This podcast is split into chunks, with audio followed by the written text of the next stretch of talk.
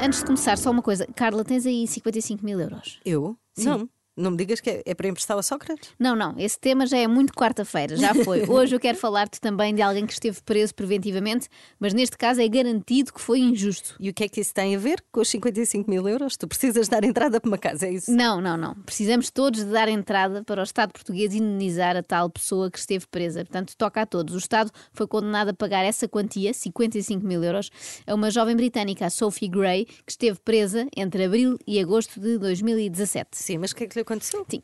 Coitada. Boa pergunta, Carla. Até deu para eu decidir tudo. Pois, estou um bocadinho. Tinha 25 anos na altura, veio passar férias a Portugal com os amigos e envolveu-se num diferendo com militares da GNR em Colares. Foi acusada de ter empurrado, atiçado um cão e insultado um polícia. Bem, e depois... tudo num cenário lindíssimo que é Colares. Sim, foram estragar a paisagem, não é? Não sei como é que uma pessoa se consegue enervar assim Em tanto em Colares, Sintra, não, não é? dá, não dá. E então foi detida. Até aqui tudo bem, quer dizer, tudo mal, porque não se atiçam cães à polícia, nem a ninguém, não é? A não ser que ela tivesse um potencial inspector Max e quisesse mostrar eh, os, seus, os seus dotes ao, ao polícia, tipo casting. Bom, mas enfim, nada disto era digno de nota, porque cidadãos britânicos detidos durante as férias deve ser o que há mais. Mas a história eh, mudou, porque um juiz de instrução, tribunal, eh, ai, de instrução criminal do Tribunal de Sintra considerou graves os factos que lhe eram imputados à Sophie e destaca o facto dos arguídos se terem remetido ao silêncio. Pudera? Eles não sabiam falar português, Pois. não é? Mas não, parece que não foi só por isso, parece que foi conselho da advogada oficiosa. Este termo oficioso dá logo pouca confiança, não é? Assim. Por alguma razão, as figuras públicas, por exemplo, usam a expressão oficial nas suas contas, nas redes sociais. Se nós víssemos, por exemplo, Cláudia Vieira oficioso, ficávamos logo de pé Ah, atrás, não é? Não era a mesma coisa. Mas enfim, foi o que se pôde arranjar. O juiz ainda deu a oportunidade à Sophie e aos seus amigos de ficarem em prisão domiciliária, mas para isso era preciso indicarem uma morada e uma pessoa responsável por eles em Portugal. E eles não, Não tinham. havia.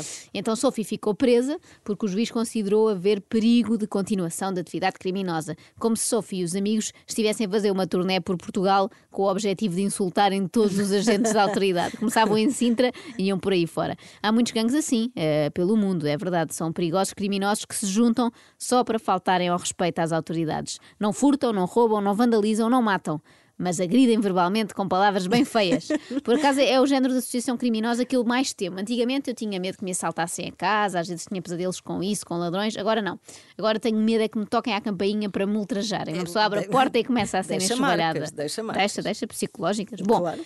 O Ministério Público considerou os factos graves e geradores de enorme alarme social. E eu, por acaso, lembro-me bem de em 2017 estarmos todos loucos de preocupação com esta história da inglesa que chamou nomes a um GNR. Pronto. E lá foi a Sophie para prisão preventiva no estabelecimento prisional de Tires, Hum. que por acaso é uma atração turística que os estrangeiros raramente têm a oportunidade de visitar, É verdade. mas que vale muito a pena. Acredito. Sophie poderá agora fazer inveja às suas amigas no Reino Unido que se limitaram a visitar os Jerónimos, a Sé e os pastéis de Belém. E ela, eu fui a Tires, é uma experiência. Incrível, é tipo feira popular. Sophie tentou tudo, obteve uma morada de uns amigos de família onde podia resi- residir, cá em Portugal, até o caso estar encerrado. Disse que o pai estava disponível para pagar uma boa caução.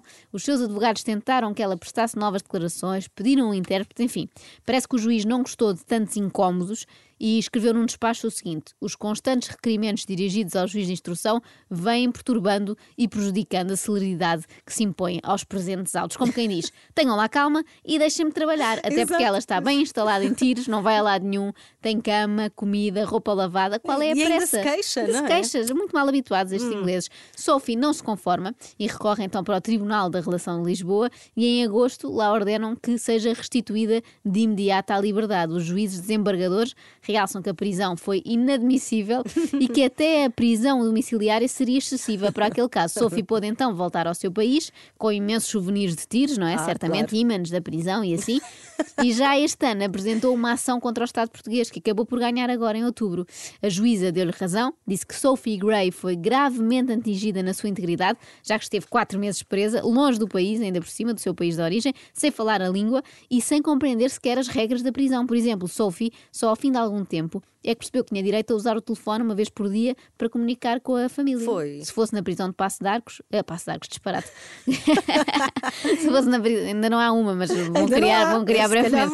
Se fosse na prisão de Passos de Ferreira, esta questão não se colocava. Qualquer recluso lhe emprestava facilmente um dos seus telemóveis topo de gama, não é? Que é eles têm, verdade. são comprados a preço de inimigo aos guardas prisionais. Preço de inimigo é quando nos cobram o dobro do que aquilo que realmente é, custa, é não para é? ser inimigo.